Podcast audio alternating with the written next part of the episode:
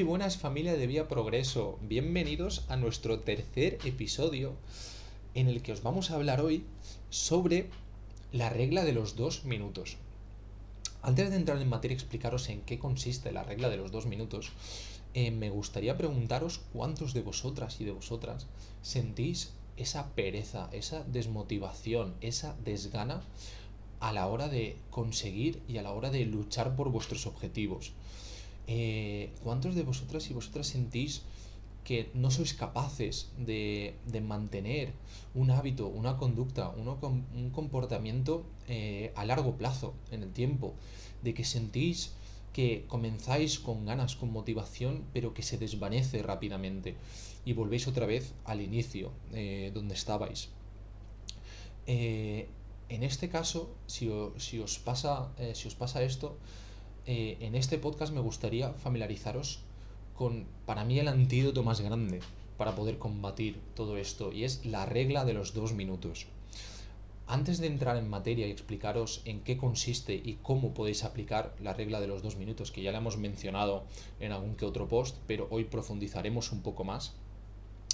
Y antes de revelaros cuál es la clave para tomar impulso y acción hacia la consecución de vuestro objetivo, meta o simplemente por comenzar una nueva rutina o un nuevo hábito. Me gustaría, me gustaría, perdón, romper una lanza a favor de esas personas que sienten que se sienten mal consigo mismas por la, por la falta de motivación, por la falta de ilusión en la vida y que no encuentran el momento de comenzar o más que el momento no encuentran la, motivación. Eh, las personas que se definen como, como perezosas, desmotivadas, y, demás, eh, me gustaría poder deciros que lo que nos venden, eh, que hay que ser unos motivados casi por, por genética, es una gran mentira. Se dice que la motivación es la clave del cambio de conducta y de hábitos. Sin embargo, nuestra verdadera motivación como seres humanos consiste en ser perezosos y hacer lo que es más conveniente. La energía es valiosa y el cerebro está programado para conservarla cuando ello es posible. Es parte de la naturaleza humana seguir la ley del menor esfuerzo. Nos motiva a hacer lo que es más fácil. Entre dos opciones, cuando se nos presentan dos opciones, la que elegimos es aquella que nos produce, que nos produce mayor valor con el menor esfuerzo. Este es un principio fundamental de la física, donde se conoce como el principio de la acción menor. Este principio establece que el camino entre dos puntos será siempre el camino que requiera la menor cantidad de energía. Y sumado a esto, nos encontramos en una postura de inacción y parálisis sin, avanzar, primero debido a este bombardeo incesante de que tienes que estar motivado todo el día, eh, tienes que estar siempre con la motivación a tope para lograr tus objetivos y metas o hábitos. Y el problema cuál es? Que nos lo creemos. Lo que conlleva sentirnos mal con nosotros mismos y con nosotras mismas por no encontrar esta motivación. Y segundo, al dejarnos arrastrar por nuestra mente perezosa, vamos creando y codificando las conductas y comportamientos perezosos en nuestro, en nuestro cerebro. Os pongo algunos ejemplos. Por ejemplo, después de un día duro de trabajo, eh, volvemos a casa y se nos presentan dos opciones. Una es entrenar, ir a dar un paseo, hacer ejercicios de fuerza o cualquier otro tipo de actividad deportiva, o quedarnos en casa y ver un capítulo de Netflix. Y como sentimos quizás ese cansancio y que nuestro cuerpo nos pide relajarnos, nos pide, nos pide aliviar de alguna manera ese estrés o esa ansiedad, se nos presentan estas dos opciones.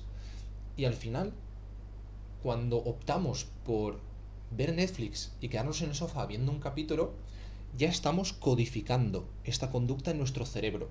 Nuestro cerebro ya está diciendo, vale, a la próxima que me vuelva a surgir esta ocasión, como ya estoy programando esta conducta y estoy aliviando mi estrés, mi ansiedad y la búsqueda de relajación con ver Netflix, a la próxima es mucho más probable que lo hagamos. ¿Y qué es lo que sucede? Que con el tiempo ya lo vamos codificando más y más y más hasta que al final se vuelve automático. Y el día que queremos hacer un cambio de conducta y hacer deporte nos va a costar muchísimo más porque nuestro cerebro ya ha aprendido a que esta es la manera de aliviar ese estrés, de atenuar esa ansiedad y de conseguir ese estado de relajación. Y lo mismo sucede con los hábitos nocivos como beber y fumar. Eh, cuando, cuando, sentimos estrés, ansiedad, ya sea por, porque nos ha sucedido algo a nivel personal, laboral, eh, cuando queremos aliviar ese estrés, esa ansiedad, y lo hacemos con alcohol, eh, o lo hacemos fumando, ya estamos codificando esa conducta en nuestro cerebro. Y como os he comentado en el ejemplo anterior, si lo hacemos de una manera continuada, al final se vuelve automático. Y cuando lo hacemos durante mucho tiempo, eh, al final se vuelve muy, muy, muy complicado eh, poder revertir esa conducta. Nunca es imposible, pero cuanto más fomentemos esa conducta en el tiempo, más nos costará después eh, revertirlo. Y los hábitos al final se convierten en, en atajos mentales aprendidos gracias a la experiencia. Dicho de otra manera, un hábito es simplemente la memorización de los pasos que tú seguiste previamente para resolver un problema lo que conlleva a que siempre que afrontes un problema de manera frecuente, tu cerebro, como hemos dicho anteriormente, comienza a automatizar el proceso para resolverlo. Hábitos y conductas negativas, además, como muchos expertos, los catalogan como autocatalíticos. ¿Qué quiere decir autocatalíticos? Es el proceso que se alimenta a sí mismo. Os voy a poner un ejemplo. Por ejemplo, ver la televisión te hace sentir más perezoso o más perezosa. No tienes energía de hacer nada más. Y es una espiral, se convierte en una espiral en descenso. Es como, como un tren de malos hábitos. Y una vez que los canales mentales de un hábito se han grabado en tu cerebro, como he dicho antes, es muy difícil borrarlos eh, del todo. Y eso también significa que resistir la tentación no es una estrategia muy efectiva ya se van a necesitar cambios más, más profundos. Y aquí es donde entra en juego la regla de, de los dos minutos. Y a pesar de que lo lógico sería empezar por lo más sencillo y pequeño para lograr un cambio de conducta, de comportamiento, es común siempre tratar de empezar por lo grande. Y esto es uno de los principales errores. Cuando sueñas, cuando anhelas eh, un cambio, Normalmente la emoción siempre te domina, de manera inevitable, y terminas tratando de hacer demasiadas cosas en poco tiempo. Y la mejor manera de contrarrestar esta tendencia es usar la regla de los dos minutos, la cual establece cuando empiezas un nuevo hábito no debe llevarte más de dos minutos. Sea lo que sea que quieras conseguir y que quieras fomentar en el tiempo, si no sabes por dónde comenzar, nunca te debe llevar más de dos minutos esto también es como una especie de, de hackear tu cerebro, porque normalmente cuando te sientas muy rara vez lo vas a hacer durante dos minutos, siempre le vas a dedicar un poquito de más tiempo, pero lo importante, al principio, la cuestión, la gran importancia, es dominar el hábito de hacerte presente. Un hábito debe estar firmemente establecido antes de poder mejorar.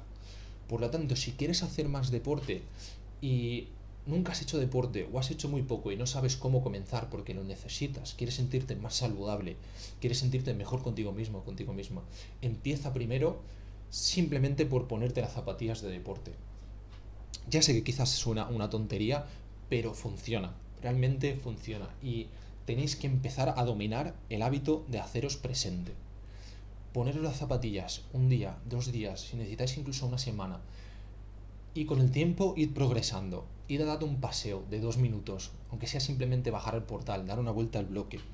Pero haceros presente y demostrarle a vuestro cerebro que estáis haciendo un cambio no simplemente de conducta, sino de, de, identidad, que al final los cambios más profundos se producen a nivel de identidad. Y como os he dicho, un hábito debe estar firmemente establecido antes de, poder, de poder mejorar. Y si no puedes dominar la habilidad básica de hacerte presente, entonces tienes pocas esperanzas de, dominar los, detalles más, más, finos. Tienes que estandarizar antes de, poder optimizar. Así que cuanto más ritualices el principio del proceso, es más probable que, avances al estado de concentración profunda que se requiere para hacer grandes cosas. El secreto es mantener la actividad siempre por debajo del punto donde se convierte en un trabajo. Esta estrategia, como os he dicho, funciona debido a que refuerza la identidad que quieres construir sobre ti mismo. Por ejemplo, si quieres hacer más deporte, debes de vincular tu identidad a que quieres ser una persona más saludable, quieres ser una persona más enérgica, quieres ser una persona eh, con, mayor, con mayor fuerza, con mayor energía, sea cual sea el, cambio que, que busquéis. Y estás tomando, haciendo la regla de los dos minutos, estás tomando la acción mínima diaria para confirmar el tipo de persona que quieres llegar a ser, el tipo de persona en el que te quieres llegar a convertir. Así que espero que esta técnica os resulte muy útil y os animo, os animo a que, a que probéis y que sobre todo tengáis paciencia. Para mí la clave del éxito es dar pequeños pasos, pequeños pasos como esta regla de dos minutos. Eh, haceros expertos en, en estar presente y que esos pequeños cambios de conducta, de comportamiento, de hábitos, con consistencia y sobre todo mantenido en el tiempo, estas tres claves, pequeños cambios, consistencia más tiempo, al final, el resultado final son cambios radicales. Y esto se os tiene que meter en la cabeza es lo más importante a la hora de generar un cambio radical en vuestra vida. Así que no busquéis cambios grandes, empezar por pasos muy muy pequeños y haceros presente. Haceros presente. No puedo enfatizar más la, importancia. Así que espero que, este podcast os haya resultado muy muy útil. Me encantaría escuchar vuestro feedback, así que mandándonos un mensaje eh, a través de Instagram, a través de LinkedIn y espero que, esto os pueda ayudar y que lleguéis a convertiros en, la persona que, anheláis y que, deseáis ser. Así que espero que tengáis un día y una semana genial por delante y nos vemos en futuros episodios.